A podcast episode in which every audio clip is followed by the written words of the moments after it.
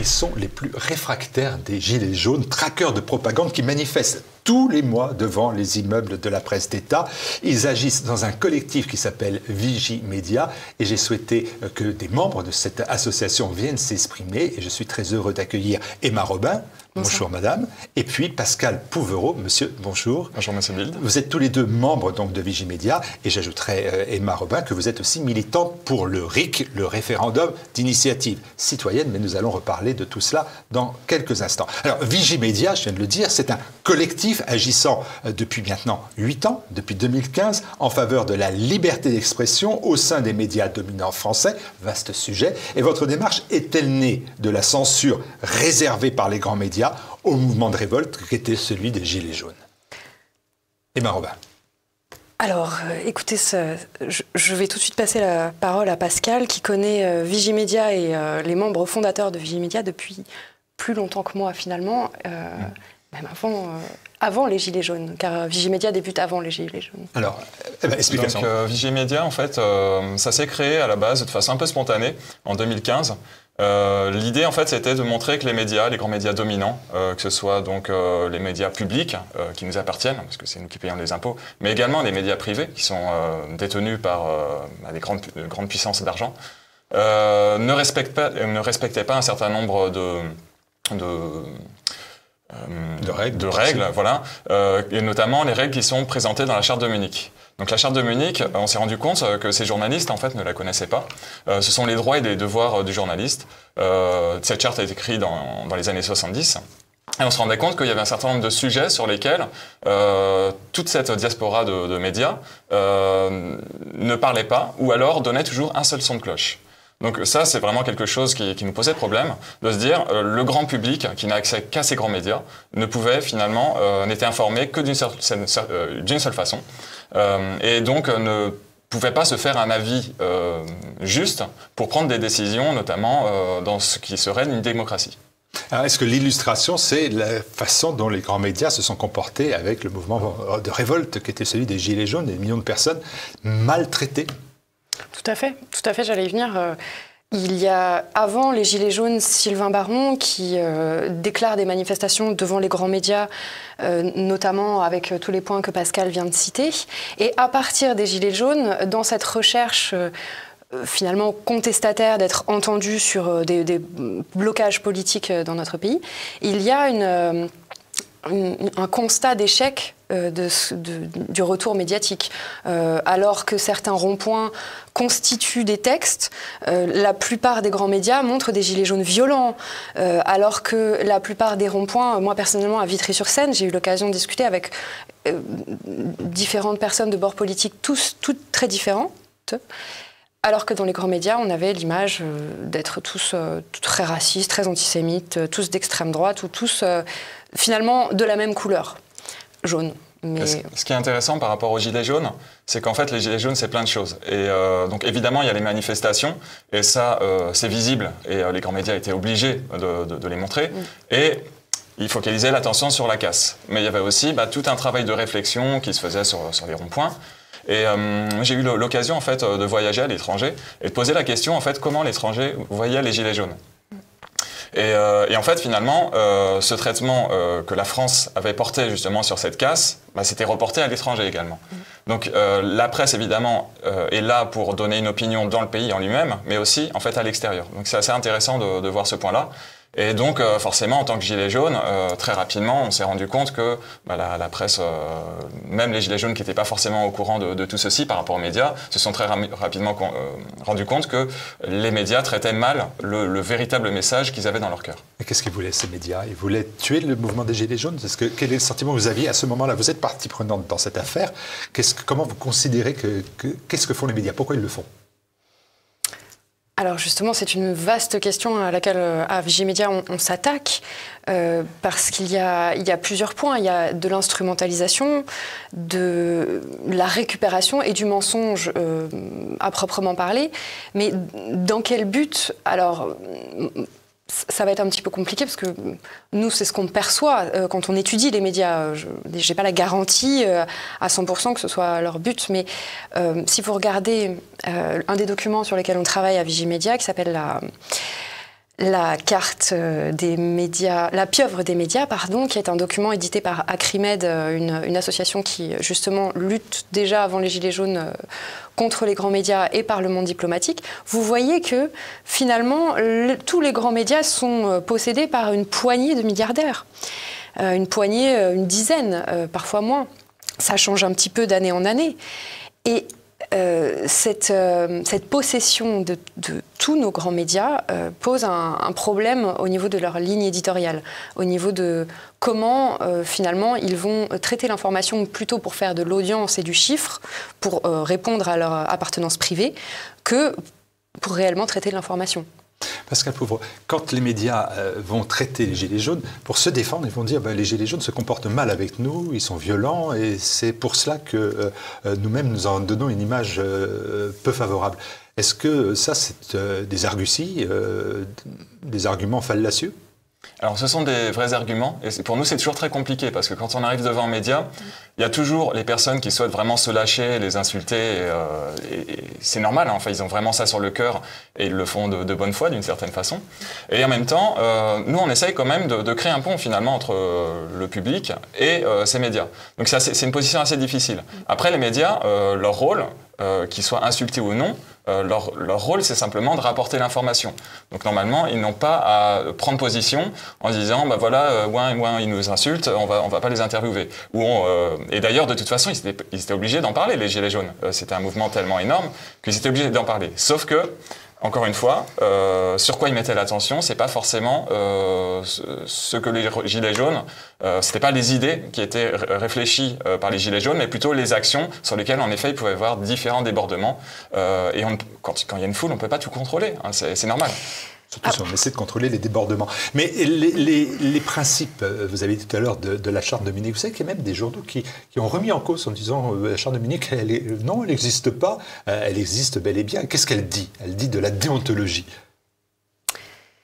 Alors, j'allais rebondir sur un autre texte que la charte de Munich, qui est malheureusement tout aussi important dans les médias, c'est le livre de Monsieur Édouard Bernays, qui s'appelle Propaganda, qui a été écrit, euh, je vais avoir la date qui me manque, les années 60, il me semble. Vous m'excuserez si euh, je me trompe. C'est bien avant. on est avant, on est avant, mais c'est pas grave. Mais, mais il l'a écrit, c'est sûr. Pourquoi Propaganda est un livre important à relier aux médias? Justement parce que euh, ces médias privés vont chercher à se comporter euh, comme des vendeurs d'informations sur un marché et donc euh, vont chercher à faire du marketing. C'est ça, Propaganda, c'est un, un, des, des, premiers ouvrages qui fait du. Qui, qui vous explique quelles sont les meilleures stratégies marketing pour manipuler une population. Et M. Bernès se base sur les travaux de son oncle, Sigmund Freud. Donc il utilise la, psychologie, les recherches en psychologie pour mettre du marketing dans la manipulation euh, des populations, stratégies qui sont également utilisées par les grands médias. La violence est, beaucoup plus malheureusement euh, à cause de nos, penchants humains euh, hormonaux, est beaucoup plus vendeuse. Et donc que, par exemple des ronds-points en train d'écrire des constitutions ou, des textes plus simples, hein, mais c'est plus vendeur. Moi, c'est mon interprétation euh, de, ce, problème vis-à-vis de la charte de Munich qui, elle, vous rappelle justement à être un peu euh, comme le médecin avec son serment d'Hippocrate. Euh, par ailleurs, je peux rebondir donc sur la charte de Munich. donc pour les, auditeurs qui ne sauraient pas, c'est 10 points en fait des devoirs du journaliste, mais il y a également les droits du journaliste. Donc ce texte, comme je le disais tout à l'heure, a été écrit dans les années 70. Et malheureusement, en fait, ce texte ne reste qu'un texte. Euh, il n'est pas. Euh... Mais c'est pas le serment d'Hippocrate. On n'est pas le journaliste ne le signe pas. Oui, exactement. et il devrait euh, s'y référer. Il n'est pas intégré non plus euh, dans la loi française ni dans sa constitution. Donc finalement, ça ne reste qu'un texte, indicatif euh, pour les journalistes et pour les, euh, on va dire, euh, ceux qui détiennent les médias. Euh, et malheureusement, en l'état actuel, on ne peut rien faire avec ce texte. De, en, en, termes législatifs, on ne peut pas attaquer en, en justice directement des journalistes ou des médias avec ce texte-là. Il est resté pourtant longtemps à la une du site internet du SNJ, qui est le plus important syndicat de journalistes en, France, marqué à, à, à gauche. Pour marquer votre colère, euh, alors qu'il pleuve, là, je, l'ai vu de mes yeux vus. Avec euh, TVL, nous avons vu cela, qu'il neige, qu'il vente. Vous manifestez tous les premiers samedis du mois dans la capitale. Tout à fait. Pourquoi Où ça Alors, euh, en fait, euh, donc l'idée, c'est d'avoir déjà une date qui est fixe et qui est évidente pour le public. Mm. Donc, on a choisi les premiers samedis du mois. C'est aussi pour un côté pratique, dans le sens où euh, les personnes qui n'habiteraient pas en région parisienne, c'est le moment où elles vont avoir un petit peu d'argent sur leur compte et vont pouvoir se déplacer. Et donc, le fait d'avoir cette date récurrente, l'idée, c'est pas simplement d'avoir une action qui dure dans le temps. L'idée, c'est euh, progressivement en fait, d'appeler les gens à se réunir, de venir de plus en plus nombreux devant ces médias pour leur faire pression. C'est-à-dire qu'on n'est pas là seulement pour euh, crier des revendications, mais on est là également pour, entre guillemets, faire peur à ces médias et euh, progressivement mettre cette influence du peuple en bas de chez eux, non pas pour les violenter, parce que c'est pas du tout notre intérêt et notre volonté, mais pour essayer justement d'entamer un rapport de force avec une population donc le peuple, face à ces médias qu'on pourrait appeler le quatrième pouvoir aussi. Euh, malheureusement, euh, lorsque Montesquieu a pensé au pouvoir, il n'a pas pensé aux médias, mais pour nous, c'est vraiment très clair. Euh, les médias sont vraiment un, pouvoir en, lui-même. Mm. Peut-être même le premier maintenant. vos lieux de manifestation, si je ne trompe pas, France Télévisions, Radio France, mm. l'AFP, BFM TV également. BFM TV. Donc à la fois le service public de l'audiovisuel, mm. service public dirait Gilles William, et le privé en fait, euh, vous faites quand même une distinction entre les deux ou c'est euh, le même regard que vous portez sur l'ensemble de ces médias? Alors, Alors ça dépend sur quel plan. Euh, bah forcément, les deux sont un peu différents de par leur patron, entre guillemets. Mm. néanmoins, on remarque que justement, que ce soit le service public ou que ce soit des médias privés, dès lors en fait qu'ils ont une certaine audience, il y a des sujets qui ne vont jamais être traités. Par exemple, euh, sur l'idée de sortir de l'Union européenne. Ça, c'est quelque chose. Euh, nous, on s'intéresse beaucoup euh, à différents domaines, notamment la souveraineté de la France. on s'est rendu compte que la, la, voix de la souveraineté est très peu portée dans ces médias. La véritable démocratie également, c'est quelque chose qu'on essaye de développer. Et, et, donc là, exactement, c'est la même chose. Ce sont des sujets sur lesquels ces deux types de médias, quel que soit leur patron, euh, vont donner le même son de cloche. On va en parler. Juste une dernière petite question. Vous avez dit faire peur. Euh, je, lis dans, euh, sur votre site si nous sommes résolument pacifiques et précautionneux sur le plan juridique, et on vous comprend parce que Darmanin dissout plus vite que son ombre, vous, vous, croyez néanmoins, vous dites au, rapport de force. Faire peur, rapport de force. Vous allez inquiéter M. Darmanin, non? Nous nous entraînons à des happenings artistiques éphémères avec parfois des papiers pour symboliser notre dégoût de euh, certains euh, grands médias qui, euh, malheureusement, nous traitent mal sans violence physique déjà, et nous leur retournons quelque part, en tous les cas, nous essayons, nous nous entraînons. C'est un travail très difficile. Moi qui suis une grande nerveuse, je suis d'ailleurs pas toujours présente avec l'équipe, mais c'est justement, c'est aussi un travail de mise en scène parfois, travail de mise en scène. Et pour rebondir sur le rapport, le rapport, de, force, donc je vous parlais tout à l'heure, donc cette idée de, venir, de devenir de plus en plus nombreux, mm. plus on est nombreux, moins on se contrôle aussi. Donc ça, ça, ça, peut être compliqué mm. et ça peut donner justement ce côté un petit peu euh, dangereux entre guillemets pour, pour les médias. Et par ailleurs, on essaye aussi de beaucoup travailler sur le domaine de l'humour. Mm. Euh, on peut faire très mal avec de l'humour euh, et c'est une arme qu'on essaye vraiment d'utiliser tant qu'on le peut. Et puisqu'on parle encore de Vigimédia, on passera sur des questions plus, plus comme le RIC, là, euh, ça m'intéresse aussi. Le mode de fonctionnement de votre collectif, j'ai bien regardé, il est atypique, disons de gauche, euh, avec une horizontalité des décisions, avec la prise en compte des, propositions des, militants. Est-ce que c'est, allez, je vous pose la question, vous allez réagir à cela bien évidemment, est-ce que c'est le fonctionnement d'une organisation ouvertement de gauche ou d'extrême gauche, comme on en a connu, et ça fonctionne comme cela, ou est-ce que c'est plutôt la définition d'un comportement que, que vous souhaitez en adéquation finalement avec le fonctionnement chaotique mais euh, atypique, je l'ai dit, euh, et intéressant des, des, Gilets jaunes. comment vous fonctionnez? Alors, Extrême gauche ou je, me permets simplement euh, j'avais oublié de le mentionner, mais euh, on, parle aujourd'hui en notre nom propre, pas au nom ni de Vigimedia, ni du RIC. En tout cas, pour ma part, je te laisserai préciser parce que. Vous êtes des membres, j'ai bien compris, vous n'êtes pas la direction parce qu'il y a une horizontalité. Et je précise ça, parce que le collectif Vigimedia, je pense, euh, moi, je, serais plutôt content d'être appelé de gauche, mais je sais que certains membres du collectif se sentiraient insultés. Et je trouve que c'est ce qui fait la force justement de notre collectif, c'est de ne pas réclamer une pluralité d'opinions dans des médias sans nous-mêmes réussir à organiser une pluralité d'opinions euh, dans notre sein. Oui, Pascal Pouvreau, moi je ne vous posais pas la question de savoir si vous étiez de droite ou de gauche, je me disais, est-ce que le fonctionnement est celui euh, d'une organisation? On va dire, euh, faisons simple, mais les organisations de droite, on voit bien qu'elles sont quand même très verticales, avec le chef, la chef, et, puis les visions plus horizontales, elles sont plutôt réservées à la gauche, sauf d'ailleurs à LFI, là aussi c'est très vertical. donc, comment vous définiriez ça? Donc nous, concrètement, on fait de la politique. Après, nous sommes à partisans, c'est-à-dire que chacun a son avis propre. Euh, on essaye justement d'avoir ce côté euh, qui pourrait sembler relativement horizontal, euh, parce que finalement, on se base en fait sur, sur le socle de, la démocratie en elle-même. Et même si, voilà, dans, dans un collectif quel qu'il soit, il y a toujours certaines personnes qui vont plus ou moins s'impliquer, et on laisse en fait une, un certain équilibre se faire de façon naturelle selon la volonté de chacun. Néanmoins, il y a quand même cette volonté de ne pas avoir euh, un chef entre guillemets. Euh, et d'ailleurs, en l'état actuel, nous sommes toujours un collectif euh, sans rôle directement précisé pour chacun des membres. Donc voilà, il y a ce côté relativement horizontal qui existe. et en fait, c'est un, côté aussi très ouvert, c'est-à-dire que on est simplement des bénévoles. Hein. On fait ça sur notre temps libre et on a un temps limité et on appelle chacun aussi à pouvoir nous rejoindre. Donc... il y a ouverture d'esprit, parce que moi, quand je suis venu euh, sur votre chaîne YouTube, à votre invitation collective, euh, tout le monde a, donné son, avis, j'ai bien compris cela. Euh, celle aussi du service public libre. Parce voilà.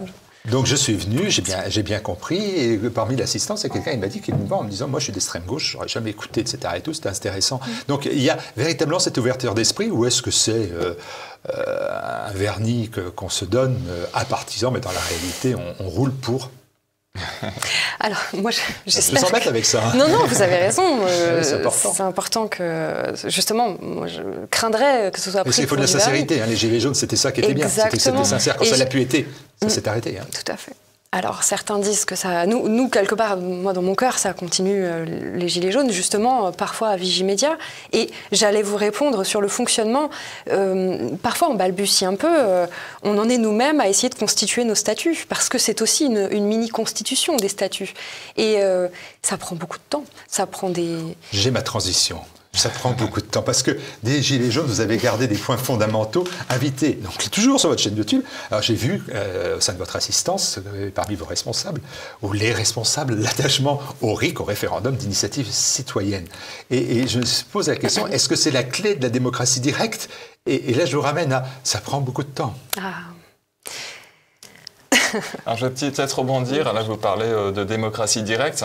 Et nous, ça nous semble un peu étrange de devoir utiliser ce mot direct. Euh, démocratie, la démocratie tout court, d'accord. sens en lui-même. Euh, amendement adopté, si vous me permettez. vous voyez, ça va beaucoup plus vite, ça prend pas beaucoup de temps avec moi. Donc, est-ce que c'est un élément de démocratie, le référendum d'initiative citoyenne? Et on voit bien qu'il a bien évidemment des difficultés d'organisation et que ça prend du temps. C'était ça qui mm. m'amenait à vous poser la question. Pourtant, vous êtes attaché à cette notion de référendum d'initiative citoyenne. Comment on l'organise? Alors, vaste question, effectivement. Euh, commencer par la, notion de démocratie permet d'ouvrir un, petit peu des portes euh, au sujet de cet outil, euh, outil de la démocratie qui n'est pas le seul, puisque, par exemple, le tirage au sort est un autre outil de la démocratie. Néanmoins, notre régime représentatif qui se dit démocratie n'a pas ces outils. Et de plus, nous avons une Déclaration des droits de l'homme et du citoyen, où l'article 6 écrit que la loi est la volonté de l'expression générale. Et euh, des sondages sont faits, euh, par exemple à Espoir RIC, qui montrent que 73% des Français veulent ce RIC. Et donc, comment faire pour que cet outil arrive dans notre régime et que cette démocratie ait vraiment euh, tout son sens, finalement? Eh bien, je, vais repasser par ce temps long qu'est le processus constituant. Et euh, personnellement, je, milite pour ce référendum d'initiative citoyenne.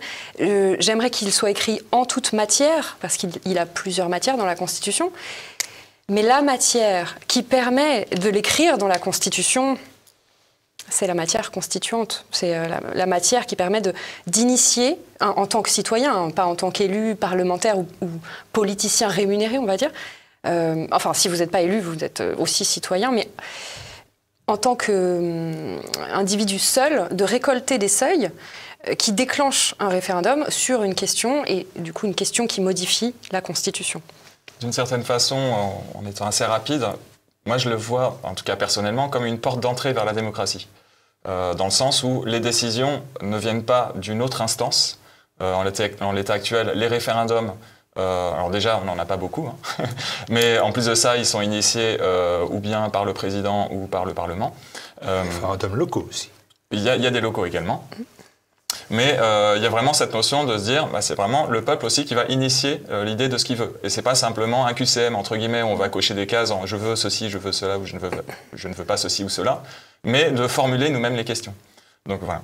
Oui, j'entends bien. Donc le RIC, j'ai bien compris, c'est pas une question que l'on vous pose, c'est une question que vous avez suscitée, que vous posez à l'ensemble de, des citoyens. Vous avez l'initiative. Hein, Et qui émerge aussi de façon euh, euh, euh, crédible euh, du fait que ce soit une grande quantité de personnes qui l'ait introduit. Ce n'est pas un certain nombre, une petite oligarchie qui décide ce qu'on va faire, c'est vraiment le grand nombre qui va apporter les choix de société. Eh bien, c'est une bonne question parce que ça m'amène à, la question que j'avais préparée quelque part. La voilà. Qu'est-ce que vous pensez de la démarche de, par exemple, la tête de liste européenne pour Reconquête, Marion Maréchal, qui, elle, propose le RIP, le référendum d'initiative populaire partagé, pardon, qui dit qu'elle est euh, pour elle, c'est le RIP est le seul outil juridique pour imposer, dans son cas précis, à Emmanuel Macron, un changement de, politique en matière d'immigration. Et elle, elle se dit prête à, lancer la, récolte de 4,8 millions euh, de, signatures. Est-ce que ça, c'est quelque chose qui va dans ce sens que vous souhaitez? Ou vous considérez que c'est petit bras, inatteignable? Votre point de vue je ne parle pas sur la question de l'immigration, je parle sur la technique du RIP. Hein, Alors, la, question de l'immigration. Euh, communément, le RIP, euh, référendum d'initiative, soit populaire, soit partagé et soit pour ma part euh, parlementaire, fait référence à l'article 11 de notre Constitution. en l'état, cet article 11 a déjà un seuil un peu 10% à 4,7 millions. Euh, la différence avec, euh, il me semble, euh, peut-être, alors je, dois vous confesser, j'ai pas lu, en détail le projet de Madame. Elle a dit 4 millions 8, il faut, donc c'est bien. Mais voilà, sur l'article 11, on, a un seuil à 4,5, 4,7, 10% du corps électoral, il me semble, si je ne m'abuse. Néanmoins, le problème, ce n'est pas le premier problème de l'article 11. Le premier problème, on est encore sur la définition de qui a l'initiative. Et dans l'article 11, ce sont des parlementaires qui peuvent initier. Il vous faut 5% du, du, Parlement, à peu près 180 parlementaires.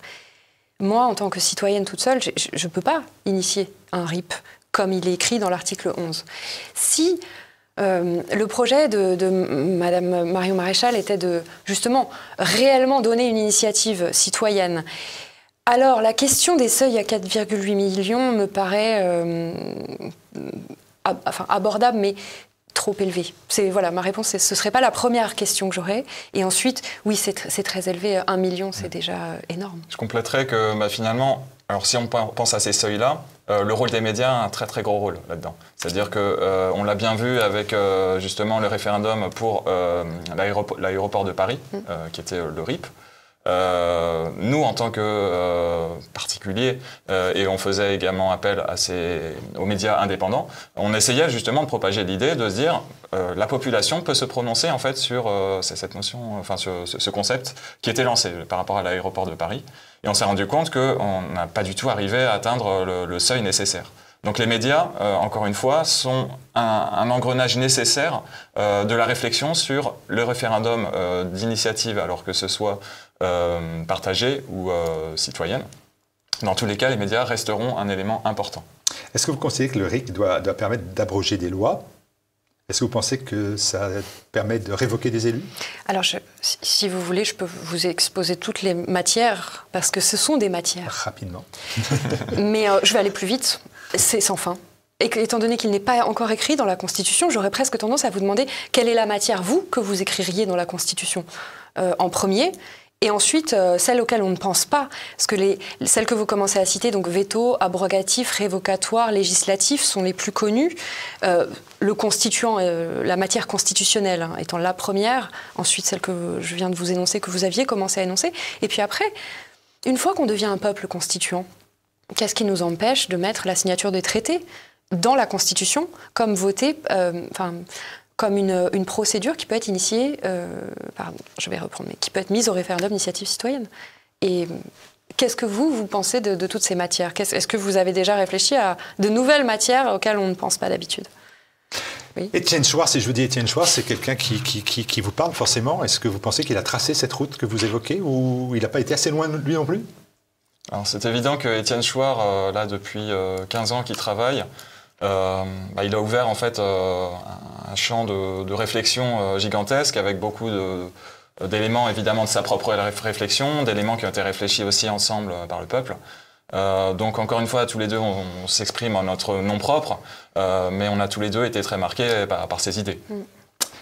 Vous savez que la dernière question, c'est la, la, pire. Mm.